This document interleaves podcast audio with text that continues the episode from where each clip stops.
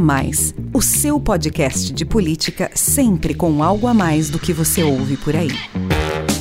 Olá, sou Rafael Lisboa e tem início agora mais um episódio do podcast A Mais, o seu podcast de política sempre com algo a mais para você. O A Mais faz parte da Bússola, que é uma plataforma de conteúdo estratégico parceria da revista Exame com o grupo FSB. Hoje o A Mais traz aqui para você um debate promovido pela Bússola sobre diversidade e inclusão no mundo corporativo. Passado o mês do orgulho LGBTQIA+, celebrado em junho, quando as mais variadas marcas ganham as cores do arco-íris e a pauta da diversidade ocupa com mais força debate na sociedade, como a agenda de inclusão tem sido trabalhada nas empresas no resto do ano. Seja como clientes ou colaboradores, a comunidade LGBTQIA+, quer se sentir verdadeiramente representada pelas marcas, tanto na publicidade quanto no dia a dia das companhias. Não bastam campanhas pontuais. Segundo pesquisa da Nielsen Toluna com os consumidores desse grupo, 72% afirmam que só compram de empresas que se posicionam contra a discriminação por identidade de gênero e orientação sexual.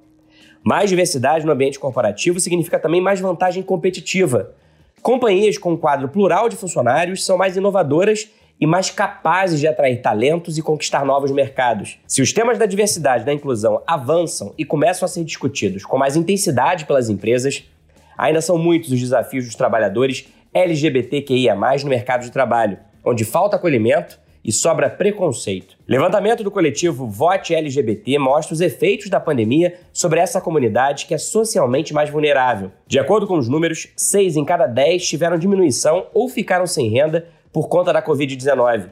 Quase 42% das pessoas LGBT+, vivem em domicílios com insegurança alimentar. E no caso das pessoas trans, o índice sobe para 57%. Como tornar então a sociedade menos desigual e mais inclusiva à população LGBTQIA? E qual o papel das empresas nessa jornada rumo à diversidade? Essas e outras questões foram debatidas em uma hora de live no YouTube da Exame. Me acompanharam no bate-papo Ana Bidala, coordenadora de Talent Acquisition e Management da L'Oréal Brasil. Beta Boixá, publicitária da Fala Agency, criadora de conteúdo no Beta Fala e autora da coluna Bússola Diversidade. Carlos Tufson, coordenador executivo da diversidade sexual da Prefeitura do Rio de Janeiro, e Larissa Medeiros Rocha, advogada trabalhista no BMA Advogados e autora do livro Direito dos Trabalhadores LGBT. Vamos ouvir.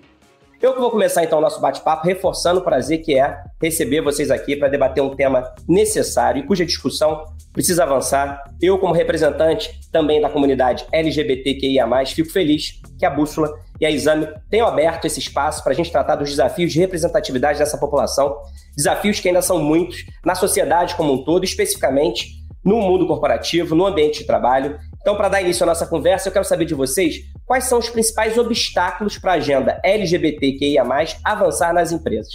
Beta, na sua coluna de estreia aqui na Bússola, você deu três dicas para ajudar as empresas a se abrirem de forma definitiva ao pilar da diversidade. A primeira dica é olhar para dentro. A segunda, ter equipes diversas na hora de debater o assunto. E a terceira, abraçar o desconforto ao falar sobre o tema. Queria então que você explicasse aqui para a gente cada uma dessas suas dicas. E quero saber também qual a avaliação que você faz das companhias brasileiras em relação às pautas LGBTQIA. Como consultora das áreas de diversidade e gênero, qual é a sua opinião sobre como essa agenda vem sendo endereçada no mercado brasileiro? Bem, eu acredito o seguinte, que a gente ah, precisa muito sair é, de, um, de uma visão da diversidade só nos momentos específicos do ano onde a gente fala sobre isso.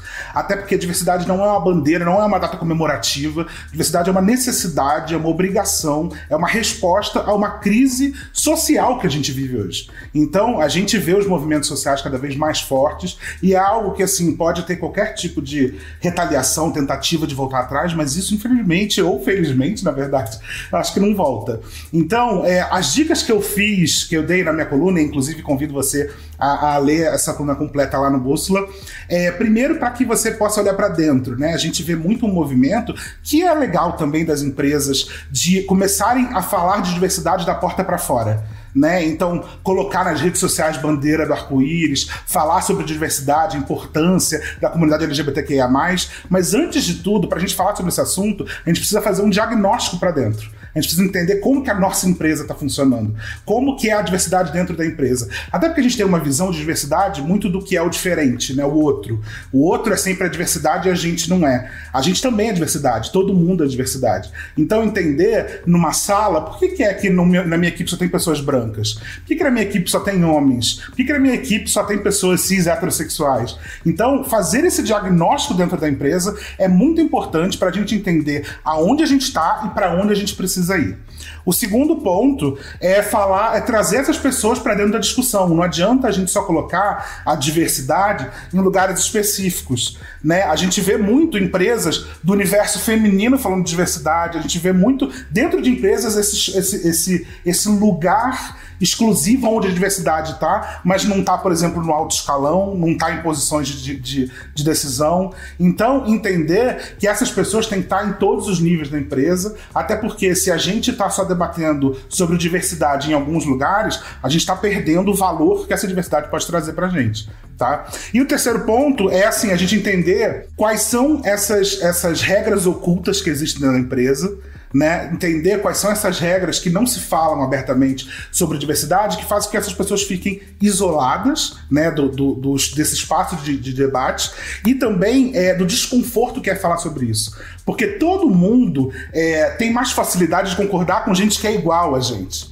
Né? Então, quando a gente tem um grupo muito homogêneo, é mais fácil a gente chegar numa decisão logo, porque todo mundo ali tem a mesma vivência, vem do mesmo bairro, pensa da mesma maneira. E aí, quando a gente coloca pessoas que são diferentes, que não estavam historicamente ali, a gente vai ter mais debate, a gente vai ter mais atrito. É desconfortável trazer essas pessoas, mas tão desconfortável quanto importante fazer esse, esse, diagnóstico, saber como é que a sua empresa está hoje, quais são essas regras ocultas que fazem com que essas pessoas não consigam estar em todos os níveis e também abraçar esse desconforto para que a gente possa realmente trazer de dentro dessa diversidade todo esse valor que a gente pode tirar. Obrigado, Beta. Como você disse aí, pode ser desconfortável, mas é necessário, importante, urgente e produtivo e criativo, né? Porque, como a gente estava falando aqui, quando você tem uma equipe plural que representa mais verdadeiramente a sociedade, você traz ali diferentes histórias de vida, diferentes experiências, diferentes identidades. E isso faz com que o resultado seja muito melhor.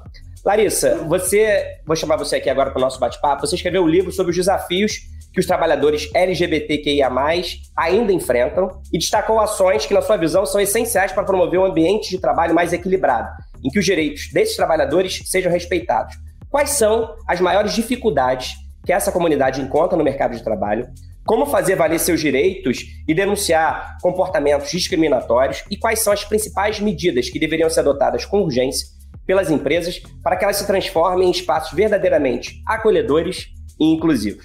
O principal problema hoje da população LGBTI+, é a empregabilidade porque muitas vezes essa população ou ela é preterida no ato da contratação ou ela é preterida na manutenção do emprego, ou seja, em manter emprego, ela é a primeira a ser demitida. Então, acredito que para a gente poder superar essa questão, é importante a gente ter cada vez mais empresas engajadas em promover a diversidade e inclusão. E essas empresas elas têm que ter valores firmes, valores rígidos de não discriminação. E assim, como a, gente já vem, vinha conversando, né, que qualquer forma de discriminação hoje, ela é, ela é vedada na legislação, né, em relação à raça, a LGBTI+, a gênero. A empresa ter uma política expressa falando de vedação de discriminação contra a população LGBTI+, ela auxilia porque ajuda no estabelecimento de uma cultura empresarial inclusiva. A empresa demonstra que, ela, que isso é um valor importante para ela e promove um ambiente de trabalho livre de preconceito. Então, aliado com a criação de uma política expressa de vedação contra a discriminação, eu acredito que também é importante as empresas estruturarem um canal de reclamação, de denúncia, tem vários, uma ouvidoria, tem vários nomes que a gente pode chamar, e esses canais, eles têm que ser vistos como verdadeiros aliados, tanto dos empregados quanto das empresas. Dos empregados, pelo motivo óbvio que serve como um veículo de comunicação, um canal de comunicação, para relatar eventuais práticas indevidas, né? E pelas empresas, porque através desse canal vai ser possível eles identificarem quais foram as práticas que foram indevidas e reprimir essas práticas, para evitar tanto danos para o empregado afetado, quanto danos reputacionais que as empresas podem sofrer por um empregado que não está muito con conectado com o valor da empresa, um chefe que está também desconectado com o valor da empresa. Para além disso, né? Então, para além de políticas, canais de comunicação, a gente também precisa estabelecer, criar, as empresas precisam criar um processo seletivo inclusivo, porque a gente precisa que a população LGBTQIA+, chegue no mercado formal para fomentar essas discussões nas empresas, que é isso que a Beta adiantou. As pessoas elas precisam estar incluídas no processo de discussão de como garantir os seus direitos. Não basta é, só tratar da diversidade, você tem que tratar da inclusão, porque diversidade é quando você chama alguém para uma festa. A inclusão é quando você convida aquela pessoa também para dançar. Por isso que é importante você ter, é, como a Beta falou no início, representantes dessa comunidade participando das decisões, esses representantes sendo ouvidos. E é por isso que eu vou chamar então aqui agora a Ana, porque a L'Oréal é signatária do Fórum de Empresas e Direitos LGBTI+, desde 2018 e tem se comprometido publicamente com essas agendas de diversidade, inclusão e equidade de direitos. São várias ações voltadas para a comunidade LGBTQIA+, incluem iniciativas tanto para o público externo, os consumidores, quanto para o público interno, os colaboradores. Conta para a gente então, Ana, quais são as principais frentes de atuação da L'Oréal para ampliar a representatividade desse grupo nas campanhas e também nos produtos da marca e ainda no time dentro da companhia. Como você falou, né? A L'Oréal é signatária do fórum desde 2018. Acho que é uma forma de se posicionar corporativamente sobre o comprometimento em prol da diversidade, da inclusão e da equidade de direito para as pessoas LGBTI+. Acho que tem duas perspectivas aqui, né? Então a gente entende que é nosso papel proporcionar um ambiente de trabalho e campanhas publicitárias inclusivas. Então acho que assim tem um ponto que é a perspectiva interna dos nossos times e um ponto que é a nossa comunicação externa enquanto organização. E isso significa que a gente precisa garantir representatividade e respeito para todas as identidades de gênero e orientações sexuais quando a gente pensa nessas duas perspectivas. Então eu vou falar um pouco, dividir um pouco em dois momentos. Assim, primeiro falando internamente. Então, em 2020 a gente lançou três redes de afinidade aqui na L'Oréal, é, entre elas a L'Oréal Prismas, que hoje é a nossa rede voltada para pessoas LGBTQIA+. Então a gente tem aí é, mais de 100 pessoas participando, contando pessoas da comunidade, pessoas que são aliadas. E é feito por colaboradores LGBTQIA+, para garantir que a gente consegue fomentar uma agenda na companhia com foco em acolhimento e educação. E eu acho que é importante reforçar algo que a gente estava conversando aqui entre nós antes, que é uma agenda que não acontece em um mês. Assim, é uma agenda anual, a gente tem momentos e pontos de contato ao longo de todo o ano para garantir que a gente consiga levar educação e informação para todos os nossos colaboradores. Tem um ponto que vocês trouxeram um pouco sobre o processo seletivo, né? E aí eu acho que além de do posicionamento enquanto marca empregadora, porque eu acho que faz diferença a forma como você comunica uma posição, é, a forma como você se posiciona institucionalmente para fazer com que os candidatos entendam que você é uma empresa é, que traz isso enquanto valor, mas eu acho que para determinados temas é importante ter políticas, assim, sinceramente. Então, nos nossos processos seletivos, né, a gente tem como política do grupo não fazer nenhuma distinção de identidade de gênero orientação sexual, então isso é formalizado e isso é um tema de ética, inclusive, e a gente tem canais muito fortes dentro da L'Oréal para esse tipo de situação. E além disso, a gente também investe ao longo de todo o ano em essas ações educacionais e de combate à LGBTfobia que vão é, trabalhar e garantir acolhimento, segurança de todos os nossos colaboradores. Então, a gente precisa pensar também como fazer de uma maneira sustentável. Então, por exemplo, novos colaboradores estão chegando, né? Como é que a gente garante que a gente está disseminando essa informação entre todos? Então, no momento da admissão, primeiro dia da L'Oréal, todos os colaboradores passam por um momento para falar sobre diversidade e inclusão. Então, acho que é um momento de eles já saberem que, cara, aquilo ali é um tema mandatório na L'Oréal. A gente tem workshops relacionados à diversidade e inclusão que são mandatórios. Então, para falar sobre desde os temas mais básicos a temas mais complexos, porque a gente precisa garantir que todo mundo tenha acesso à informação. E aí, ao longo de todo o ano, a gente tem uma agenda obrigatória focada em desenvolvimento, que a gente já treinou mais de 2.500 colaboradores. E aí, além de treinar treinamentos né, mais formais, a gente tem, cara, mesas redondas para falar sobre. A gente teve uma recentemente com lideranças LGBTQIA dentro da, da L'Oréal, para que a gente conversasse sobre esse tema, palestras para falar sobre conscientização, sobre visibilidade trans, sobre temas que vão ser trabalhados ao longo de todo o ano. É, e acho que é importante também a gente dar a ferramenta para os nossos colaboradores, né? Então a gente tem um glossário com relação a o que, que significa LGBTQIA, né? Porque para muitas pessoas, muitos colaboradores têm dúvida, né, do que, que significa cada uma das letras, manual de expressões LGTfóbicas que muitas vezes são usadas, e, cara, não é para usar. Então, como que a gente consegue compartilhar essa informação? Então, foram ferramentas importantes é, que, que a gente compartilhou com os nossos colaboradores. E aí, trazendo a perspectiva do externo, né? Enquanto organização, a gente precisa conseguir representar a sociedade em que a gente está inserido. Então, externamente significa que em todas as nossas campanhas, a gente vai falar da questão de gênero, de orientação sexual, de corpos diversos, da questão racial. Então, assim, vou. Tem uma colinha aqui até da, de algumas ações que a gente fez. Então, a chegada recente da Gabriela Lohan, uma atriz transexual do time de embaixadores de L'Oréal Paris a campanha Carries His Acceptance no Instagram de Kerastase, e foi uma homenagem para os colaboradores e profissionais de beleza de todo mundo, é, no mês LGBTQIA+, esse ano. A campanha Pretty Different, de Urban Decay, em 2019, com Ezra Miller, Liso, que reforçam o posicionamento das nossas marcas da recusa, total recusa aos padrões forçados de beleza que a gente tem, porque, cara, isso é, vai de encontro ao nosso propósito, né? Então, a gente acabou de lançar uma campanha do nosso propósito, e além disso, a gente tem a primeira campanha institucional do Grupo L'Oréal, que tem como um dos pilares diversidade e inclusão, e a gente tem um dos nossos anúncios, né, protagonizados por um casal LGBTQIA+, e quando a gente fala do nosso propósito é criar a beleza que move o mundo, que é uma beleza que está fora de padrões, assim, a gente precisa conseguir representar isso enquanto organização.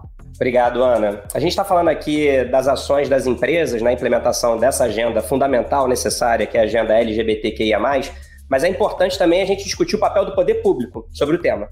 Inclusive, nessa relação com a iniciativa privada, seja trabalhando em parceria de maneira integrada ou fiscalizando como as companhias estão respeitando os direitos dessa população. É por isso que eu quero conversar agora com Carlos Tufson, militante dessa causa há mais de 25 anos, né, Tufson, e responsável pela criação há 10 anos da Coordenadoria da Diversidade Sexual da Prefeitura do Rio, a SEDES, ainda no primeiro mandato do prefeito Eduardo Paz. Tufson, eu quero que você conte então para a gente como a SEDES, por meio de políticas públicas, tem ajudado a promover a cidadania LGBTQIA+, inclusive com projetos de capacitação profissional, e a combater a discriminação por identidade de gênero e orientação sexual no município do Rio. E fazendo isso no município do Rio acaba inspirando também outras cidades do país. Como é que a coordenadoria, na sua opinião, pode atuar junto ao setor privado para que o mercado seja cada vez mais diverso e inclusivo? Eu tenho 25 anos, como você disse, de atuação. Né? É, eu sou de um momento que a gente não estaria sequer discutindo essa questão da, da, da, das empresas com uh, o LGBT ou a diversidade. No máximo, o que começou a se discutir muito posteriormente foi a diversidade racial, até por uma, um medo de uma perda de clientes. Né, por um ataque que sofre de grupos fundamentalistas, né? E é muito interessante a gente entender é, até que, que, que, público que essas empresas querem chegar. Né? Se elas querem trabalhar para fundamentalistas, né? querem ter entre seus clientes os fundamentalistas, porque a, a, a, maior parte da população não é fundamentalista, então não se sentirá é, identificada como tal. Tanto que campanhas, por exemplo, eu vou dar um exemplo aqui, como a do Boticário, que foi uma campanha altamente atacada, porque tinha um beijo de casais do mesmo sexo, é, para um Dia dos Namorados há, há algum tempo atrás. Ela terminou sendo a empresa que mais vendeu e as outras empresas teve queda de venda naquele Dia dos Namorados por causa da crise. Né? É, e virou uma coisa até que todo mundo comprou o Boticário para dar para seu namorado, eu mesmo comprei para dar para o meu marido. É, é só para a gente entender também o quanto que é importante a inclusão, porque eu vi pessoas, mesmo não LGBTs, que participaram dessa, dessa, dessa causa, dessa ação.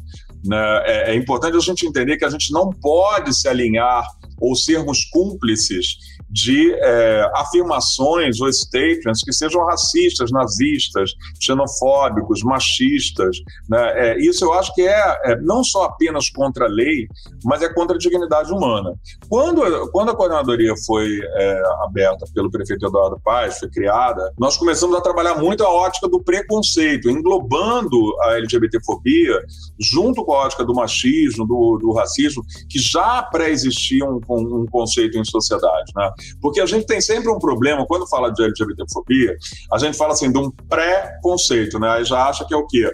Que são duas pessoas juntas por uma promiscuidade, apenas por um ato sexual, ou, ou é a mesma coisa que acha que a travesti ela só existe é, é, ela só existe na prostituição ela tem vontade de se prostituir né ninguém se toca que quantos dessas empresas né que colocaram seus arco-íris é, no, no, nos avatares, por exemplo, do, no, no, dia 28 de junho, o que eu agradeço e peço que no ano que vem seja mais o dobro, porque realmente esse ano foi incrível, tá? Todo mundo botou, o poder público botou, todo mundo, realmente todo mundo botou.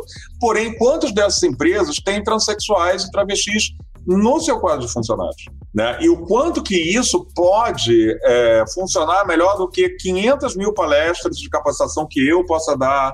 Por quê? Porque vira uma questão de colegas de trabalho, e isso eu vi acontecendo na prefeitura, num projeto de capacitação profissional de travestis transexuais que a gente tinha. Nós tínhamos dois meses de estágio dentro da prefeitura. E a gente viu o quanto com os servidores públicos e até com a comunidade que era atendida, melhorou a relação, muitas vezes, Rafa, assim, sem as pessoas saberem até se é travesti ou não e também não importa, porque as pessoas, essas pessoas, por exemplo, estavam numa clínica da família, realizando um trabalho de atendimento. A, a, o sexo genital biológico dela é absolutamente indiferente. Como eu não preciso saber aqui o da Ana, o da Larissa, o seu ou da Beta? É, nós estamos aqui debatendo algo que né, não tem nada a ver com a nossa genitália. Então, é, é só que infelizmente essas pessoas são ainda rejeitadas na hora da contratação. Então a gente começou uma campanha muito forte para é, é, falar contra essa questão do preconceito. Né?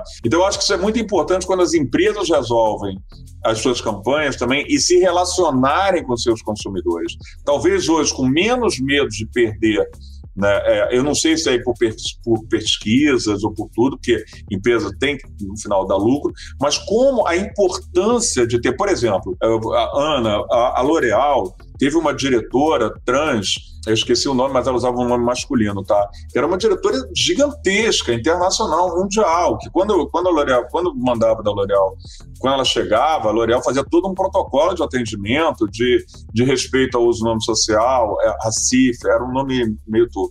Enfim, incrível, que saiu, inclusive, de lá para abrir uma linha de cosméticos próprios. Não estamos falando de um cargo de trainee, estamos falando de um cargo de diretoria master. Tá? Então, a, L'Oréal tem um histórico. Eu acompanho a L'Oréal há bastante tempo, por uma série de questões, né? até trabalha por, por, ser estilista. Então, assim, a, a L'Oréal tem essa, essa, essa coisa muito já filtrada no DNA deles.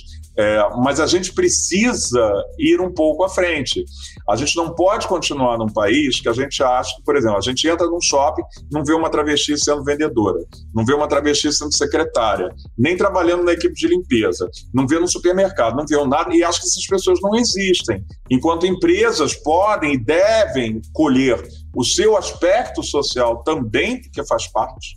Tá? A gente não pode só destinar o poder público porque né, nós somos o coletivo de todos nós fazemos o poder público. Está na hora também da gente fazer essa parte. Está na hora das empresas dar um passinho a mais. É aqui fica uma, uma provocação. Tá ótimo, Tufson, obrigado. E aí é, tem uma pauta que tem ganhado força entre as empresas e que tem contribuído é, para essa agenda de inclusão e diversidade, que é a agenda ESG, ou ESG, que quer dizer Environmental, Social and Governance, que é a sigla em inglês usada para se referir ao conjunto de práticas ambientais, sociais e de governança de um negócio.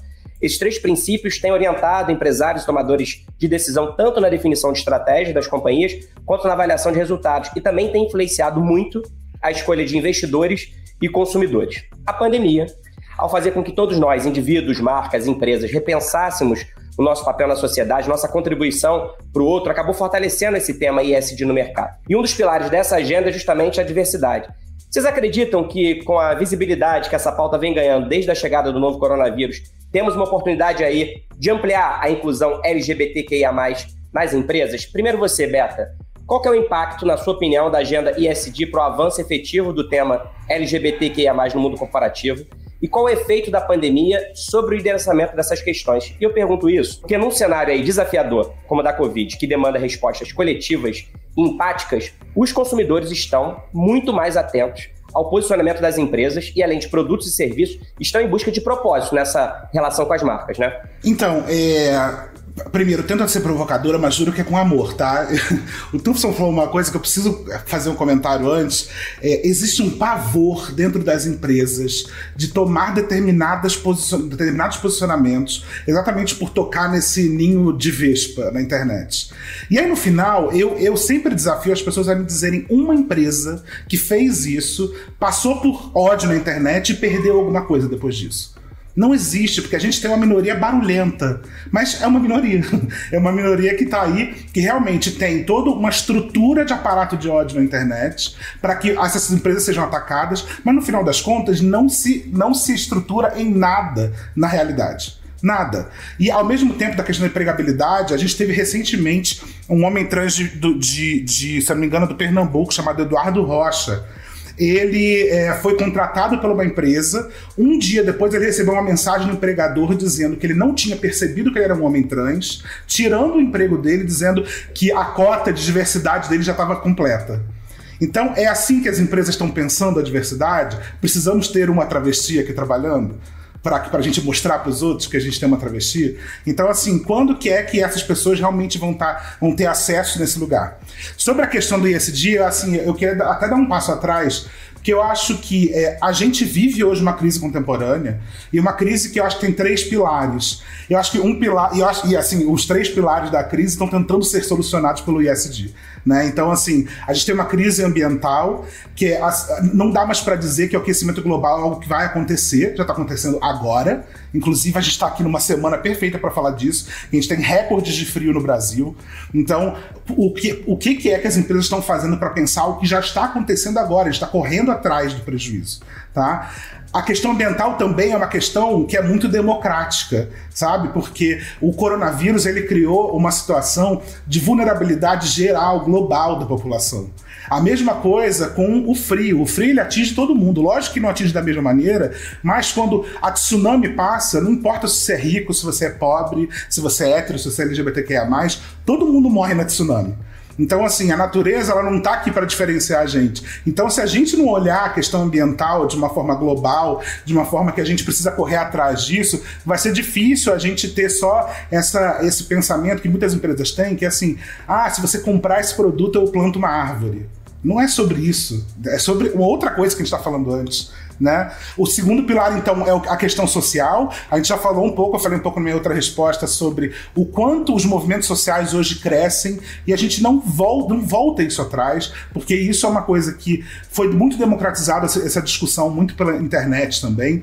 E a gente entende hoje que as pessoas estão se informando, estão entendendo e aonde elas se encaixam e por que que é. Porque assim, quando a gente se sente sozinho, é difícil da gente se mobilizar. Mas na internet a gente consegue se mobilizar com pessoas que estão lá no Japão. Entendeu? Então, se a gente consegue se entender como identidade, como grupo, a gente consegue lutar por direitos. Então, a partir disso, a gente tem um movimento que não vai se desfazer. Né? E ao mesmo tempo tem a questão da, da, da gestão. Assim, eu cito aqui a filósofa Viviane Mosé, que ela sempre fala: a gente está saindo de um momento de gestão de pirâmide para uma gestão em rede. A gente não tem mais esse funcionamento de uma pessoa que manda e todo mundo que obedece. A gente hoje tem uma outra estrutura, porque não tem empresa hoje que está sólida, que pode estar tá há 50 anos no mercado, que não possa ser tirada do mercado no dia seguinte por um garoto de 16 anos que faz um aplicativo dentro da casa dele. Então ninguém está salvo. Então, assim, a gente tem esses três pilares que são muito importantes e que estão sendo respondidos pelo ISD, na minha visão, de uma forma ainda muito incipiente. Ainda muito de, uma, de um pensamento que é para agradar o investidor. Mas assim, será que a gente, se a gente não pensar nesses pilares, será que as empresas elas vão ter longevidade? Então, talvez eu acho que os investidores hoje estão entendendo que eh, investir em empresas que levam a sério isso não é só sobre ser bonitinho. Da mesma forma como fazer campanha de diversidade também não é só sobre ser uma coisa bonitinha para a internet. É sobre uma empresa que está olhando para o futuro e vendo que talvez a médio e longo prazo ela precisa se reinventar, porque senão ela não vai continuar ativa. Então a gente precisa muito levar isso a sério. Não é só uma coisa legal, não é uma coisa bonita para se colocar lá no, no currículo, no relatório, na lista de coisas que a empresa faz, mas algo que é fundamental para continuar essa estrutura e que a empresa possa realmente fazer uma diferença, seja ambiental, social, de governança dentro do mercado.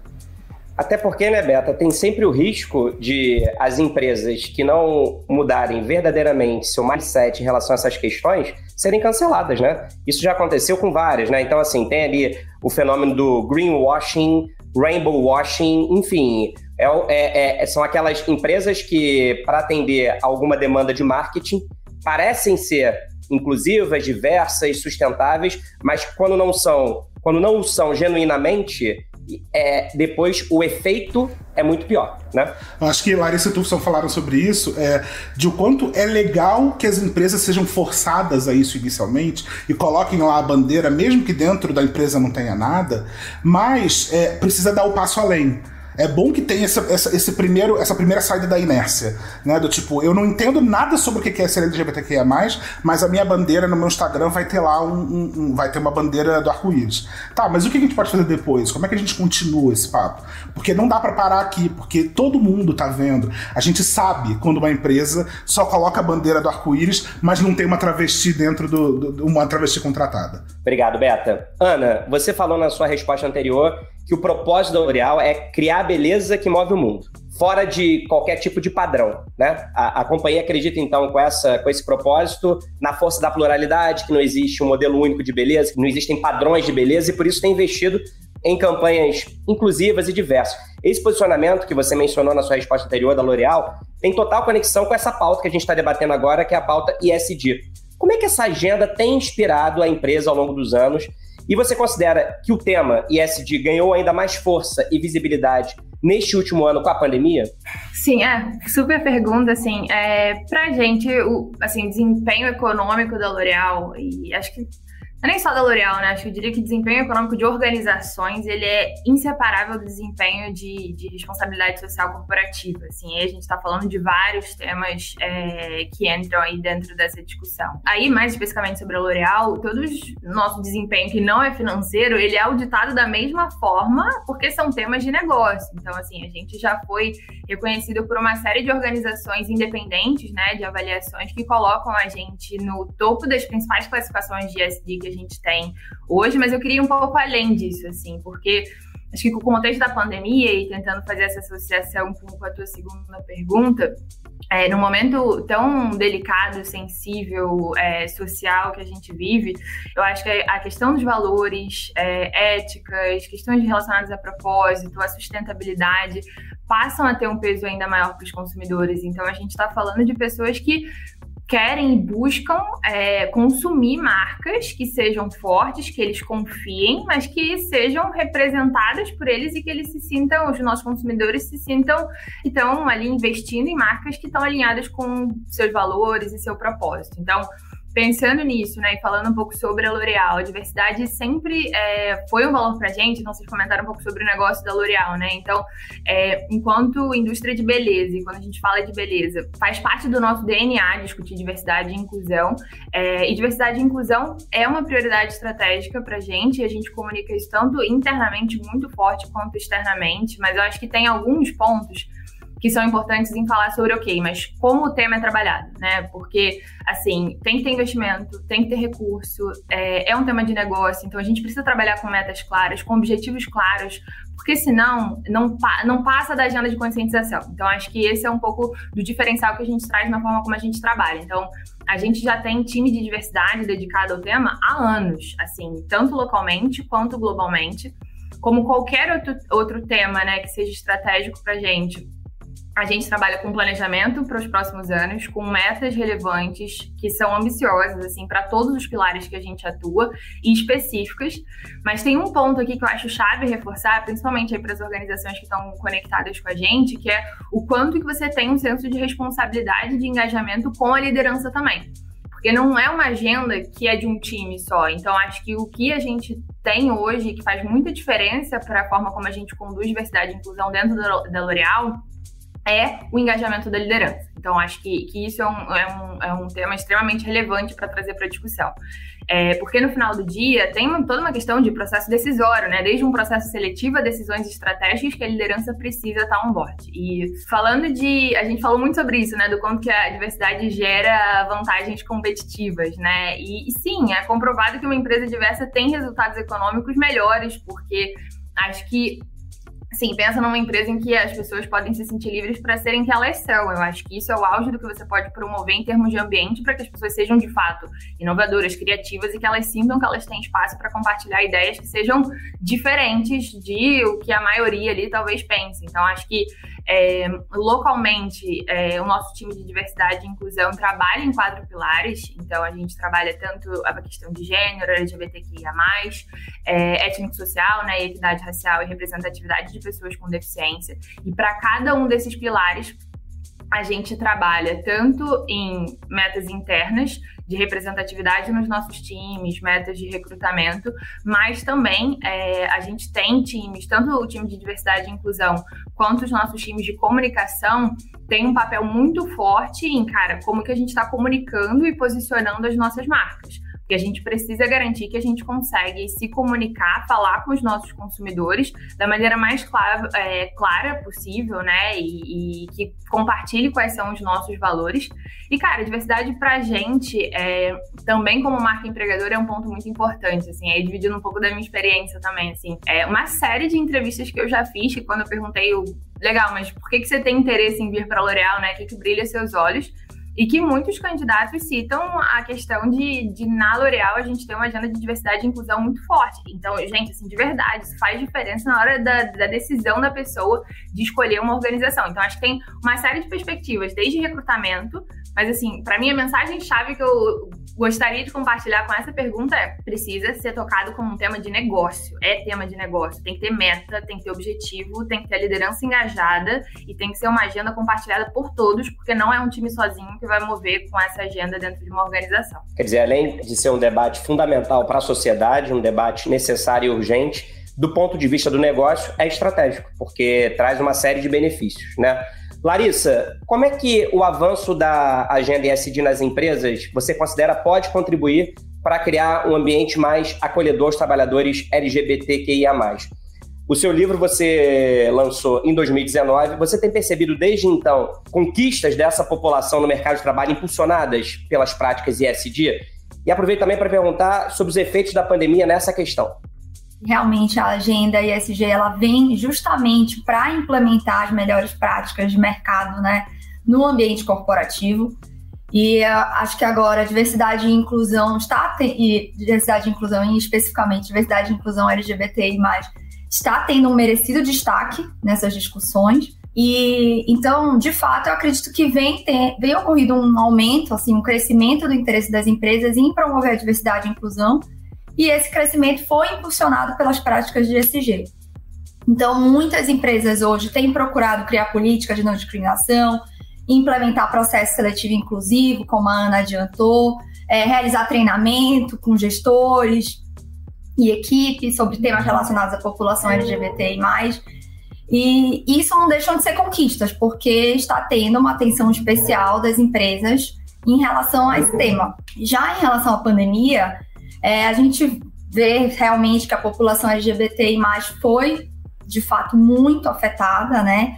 A questão de empregabilidade que a gente falou ainda é, anteriormente na live. E, paralelamente a isso, né, por conta também da pandemia, a gente está tendo uma introdução da discussão da agenda ISG. E a minha expectativa é que a gente consiga colher esses resultados do impacto da agenda ISG num futuro próximo. O que, que isso quer dizer? Né? Quer dizer mais diversidade nas equipes, quer dizer mais políticas de inclusão nas empresas, o que resulta para a gente atacar o principal problema hoje, que é a empregabilidade LGBT. É um importante passo que eu acredito que as empresas já vêm tomando na pandemia, e a expectativa é que haja uma maior adesão nos próximos, nos próximos anos, tanto pelo engajamento quanto por uma pressão do mercado, que foi isso que a Ana adiantou, né? A questão é que os, os, seus, os próprios empregados eles estão usando isso como, como um fator na tomada de decisão para escolher para sua empresa. Os seus consumidores estão usando isso como um fator na tomada de decisão para consumir seus produtos. Então, é extremamente importante que as empresas também tenham uma agenda é, voltada para isso. Obrigado, Larissa. E você, Tufs, qual é a sua opinião? Você avalia que a pandemia fez crescer entre as empresas um senso de responsabilidade social mais forte? Nesse sentido, você considera que as companhias estão mais conscientes, como disse aí a Ana, de que a diversidade se tornou uma pauta fundamental para a sociedade, mas também um ativo estratégico para os negócios? Você consegue perceber isso já? Olha, eu acho que é, é, do momento que essa comunidade se tornou mais visível, falando especificamente sobre os LGBTs, tá? LGBTI, é, do momento que ela se tornou mais visível, então ela passou a ser mais é, identificada como mercado consumidor. Então aí, é, é, só que assim, aí no caso a gente tem que entender que as empresas foram atrás de seus consumidores, o que não é é ok, é, baixa, digamos assim, baixa que tenha ido. Eu gostaria que fosse por uma questão que envolvesse um pouco mais social, mas aí cabe perguntar: é o papel das empresas fazer ter um papel social? Eu acho que é. Né? É, eu acho que é. Por exemplo, a L'Oréal tem uma escola de, é, de cabeleireiros maravilhosas se você me der duas vagas, eu super aceito agora, tá? Para encaminhar umas meninas que eu tenho lá para vocês. Se, se, vocês da BMA quiser fazer um curso de trainee né, para essas pessoas que estão em extrema vulnerabilidade, porque quando a gente fala se a minoria, se essa crise que a gente está vivendo, essa pandemia atingiu pessoas, acho que já tinham problema de conseguir empregabilidade, estão mais ainda afetadas. Né? Como se você for pegar as pessoas que também que são é, é, negras estão também mais afetadas. Quer dizer, a gente tem uma pirâmide aí de é, vulnerabilidade social que está extremamente desprotegida. E aí cabe a nós, enquanto sociedade, né, entendemos de que maneira a gente vai atuar diante disso, porque é, é, não tem uma outra solução.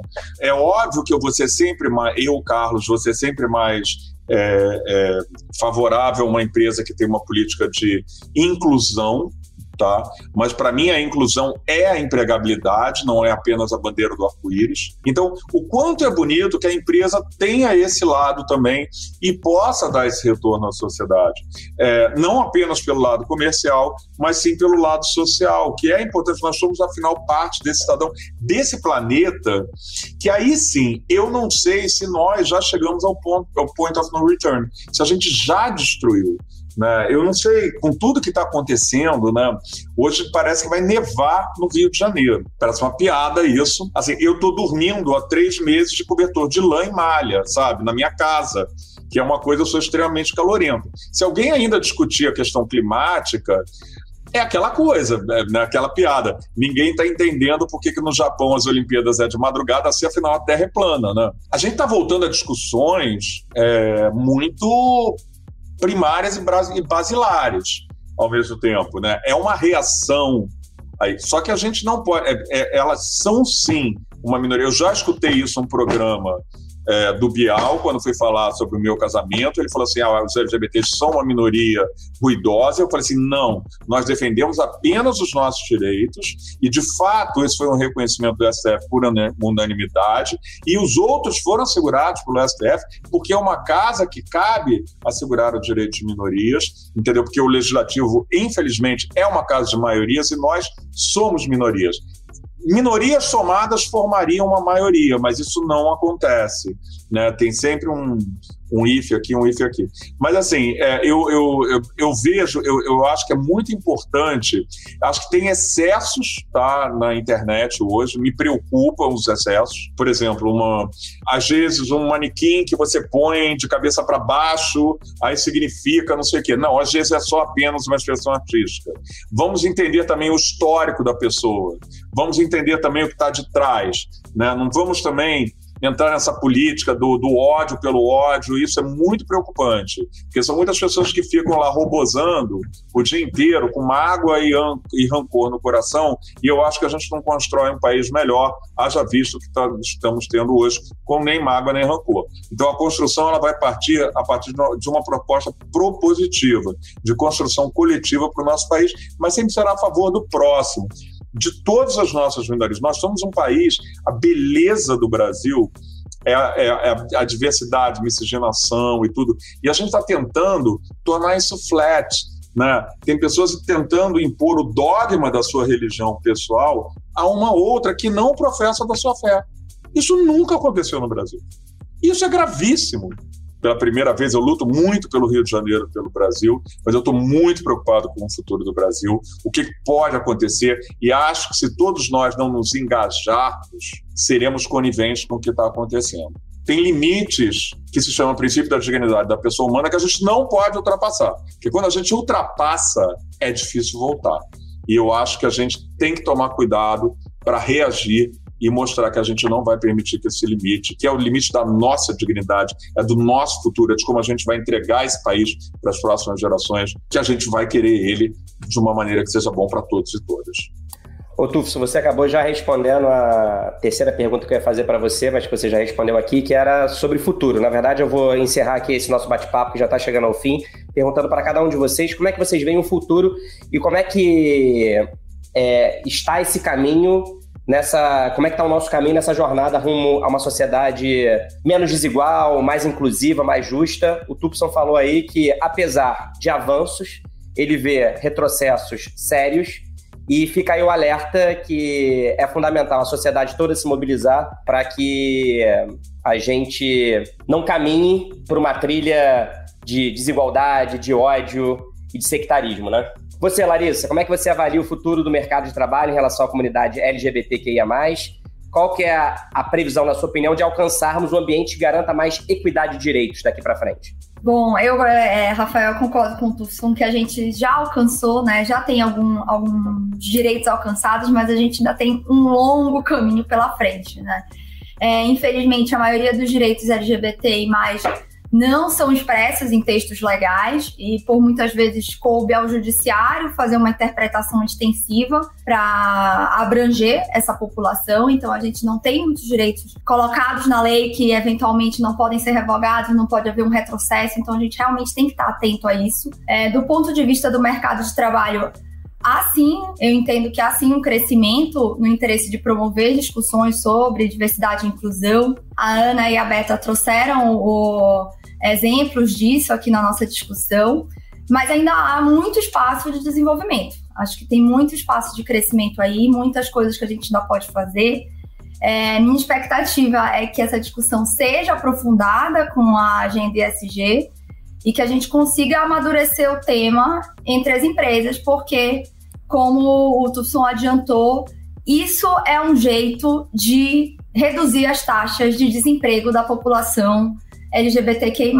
Isso é um jeito de garantir a empregabilidade dessa população. Então, a gente só consegue, é, de fato, atingir a concretização dos direitos da população LGBTI+, no mercado de trabalho, se a gente trouxer eles para dentro do mercado de trabalho formal. Então, assim, acredito que as empresas, assim, só para finalizar, as empresas elas têm um papel de destaque na mudança da cultura da sociedade como um todo, né?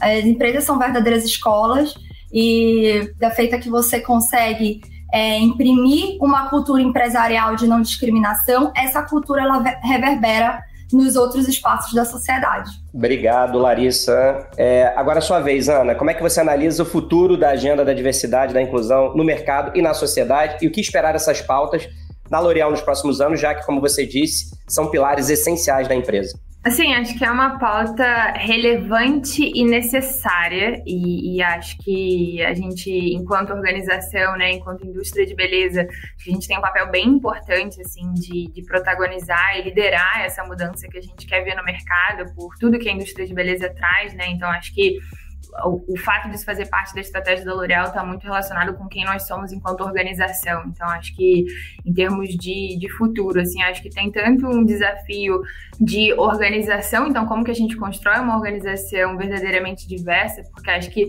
são temas, né, que não chega um momento que você fala check, é, trabalhamos esse tema. Eu acho que é um, é um, trabalho que precisa ser feito com consistência e constância, porque se um colaborador experiencia uma, uma, uma, algo que a gente não entende que faz sentido, aquilo ali é uma questão que precisa ser trabalhada. Então, a gente precisa trabalhar com muita consistência para garantir que a gente esteja olhando para todos os nossos colaboradores internamente e externamente também a gente conseguindo se posicionar e refletir a sociedade em que a gente está inserido. Então, acho que um ponto para mim que eu acho muito relevante, que a Beta comentou, é a gente precisa também promover conversas que são poderosas e difíceis dentro da organização. A gente vem muito fazendo esse trabalho internamente, então acho que é algo que contribui muito para a evolução da agenda. Acho que eu fico muito feliz com os avanços que a gente fez é, até então, mas com certeza, assim, como eu falei, acho que é um trabalho que é, é, é de construção e é de consistência. Então não adianta. A gente falou algumas vezes aqui, né? Não adianta fazer um trabalho de um mês.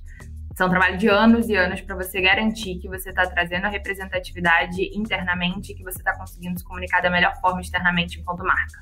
Tá ótimo. E você, Beta, qual é a sua opinião? Que futuro é esse que nos espera? Ele depende de quê e de quem para ser verdadeiramente mais diverso, inclusivo e acolhedor à comunidade LGBTQIA+. Mesmo que eu seja uma pessoa provocadora, eu sou, assim, incorrigivelmente otimista. Eu acho que, independente das coisas que acontecem, e é importante lembrar, nunca é, é, é, pouco falar que somos o país que mais mata pessoas trans e travestis do mundo. Em 2020 foram 175 pessoas trans e travestis assassinadas no Brasil. A gente teve agora uma discussão gigante sobre estátua pegando fogo, enquanto a Roberta, do Recife, uma travesti que foi assassinada, tacada fogo no meio da rua. Então, assim, a gente nunca pode esquecer dessas coisas. Ao mesmo tempo, eu acho que a gente nunca avançou tanto nesse assunto. Acho que a gente nunca teve tanto. A gente nunca teve tanta discussão sobre isso. A gente está aqui hoje em dia provando isso. E acho também que o coronavírus ele trouxe uma situação que, ao mesmo tempo de muita vulnerabilidade, a gente está muito doente da ausência a gente tá com, tem falta de corpo hoje. E eu acho que a falta do corpo vai trazer uma transformação muito profunda na sociedade. Eu acho que a gente hoje está entendendo o quanto o contato faz falta, o quanto estar tá junto faz falta, o quanto abraçar a pele, o beijo faz falta. Então acho que isso tudo ativa dentro da gente um lugar de empatia, de amor, de reconhecimento e que acredito muito que é, dentro de todas as barbáries que aconteceram e que estão acontecendo ainda durante essa pandemia, acho que no futuro a gente vai repensar a maneira como a gente lida em sociedade. Então, por isso que eu sou muito otimista e acho que a gente está indo para um caminho muito melhor. Obrigado, Beta. Tufson, antes de encerrar, você quer complementar o que seus colegas debatedores falaram, o que você já tinha falado na sua resposta anterior sobre o futuro? O que a gente Não, pode esperar? Eu, eu, eu, sempre tenho que ser otimismo. Eu sou otimista há, há 25 anos, lutando nas mais adversidades possíveis. É, o que eu queria pedir a vocês é, é entender que o cenário de hoje, a gente tá, atravessa um cenário de fome, e quem tem fome não pode esperar. Então, o que, que eu posso pedir a vocês aqui, porque militante sempre tem que pedir, não pode fazer uma live sem pedir, por favor, façam um curso de capacitação que vocês possam dar uma bolsa, porque essa pessoa vai poder, quem sabe, se manter alimentada, e que quem sabe daí vocês podem escolher uma pessoa que futuramente será contratada. Pode ser, por exemplo, você que tem uma empresa de advocacia, né, pode ser para vários setores da tua empresa, não é que você vai treinar como advogado. Para L'Oréal, então, o setor de beleza é amplo, mas por favor, façam. Entrem em contato com a gente, eu posso entrar em contato com vocês, já que o interesse é nosso, né, porque eu não acho que é meu, é nosso. Mas assim, vamos fazer um grupo que é assim, que vocês possam apenas dar uma bolsa que essas pessoas possam se alimentar enquanto essa pandemia não passar, né? E aí depois, quem sabe, vocês terão um excelente profissional na mão para absorver nas empresas de vocês. Assim, sim, a gente transforma vidas. Então eu queria deixar essa mensagem propositiva, porque eu já vi acontecer, tá? É, e eu acho que a gente pode fazer acontecer de novo. Você sabe, Tufson, que eu estava olhando essa pesquisa do coletivo Vote LGBT é, sobre os efeitos os danosos efeitos da pandemia sobre essa comunidade que é socialmente mais vulnerável. E aí tinha uma, tinha uma parte muito interessante que eles falavam sobre o ciclo da exclusão. Nós, é, da comunidade LGBTQIA, nascemos e participamos de vários ciclos de exclusão, porque somos percebidos de maneira diferente da sociedade. Mas como a Beta falou, a diversidade é uma constante. Todos nós somos diferentes de, de, das outras pessoas.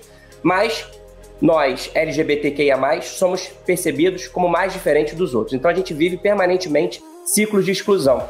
E quando, de maneira afirmativa, empresas dão espaço a pessoas LGBTQIA, elas começam ali um ciclo de inclusão. E é um ciclo muito poderoso, porque aquilo vai se refletindo no resto da vida daquela, daquela população, porque na verdade se ela está o tempo todo sendo excluída na escola, no trabalho, não tem como se sustentar, quando ela passa a fazer parte de um trabalho formal e é reconhecida pelo seu talento, pela sua competência, pela sua qualidade enquanto profissional, ali começa um ciclo poderoso e transformador de inclusão. Então, gente, eu espero que o nosso bate-papo hoje tenha servido também é, para trazer esse assunto e ajudar nesse ciclo de inclusão que é fundamental para todos, todas e todos. Você acabou de ouvir o debate da Bússola sobre diversidade e inclusão da população LGBTQIA+, das empresas. E assim, chegamos ao fim do episódio número 70 do podcast A Mais. Obrigado pela sua companhia até agora e a gente se encontra novamente na próxima semana. Tchau!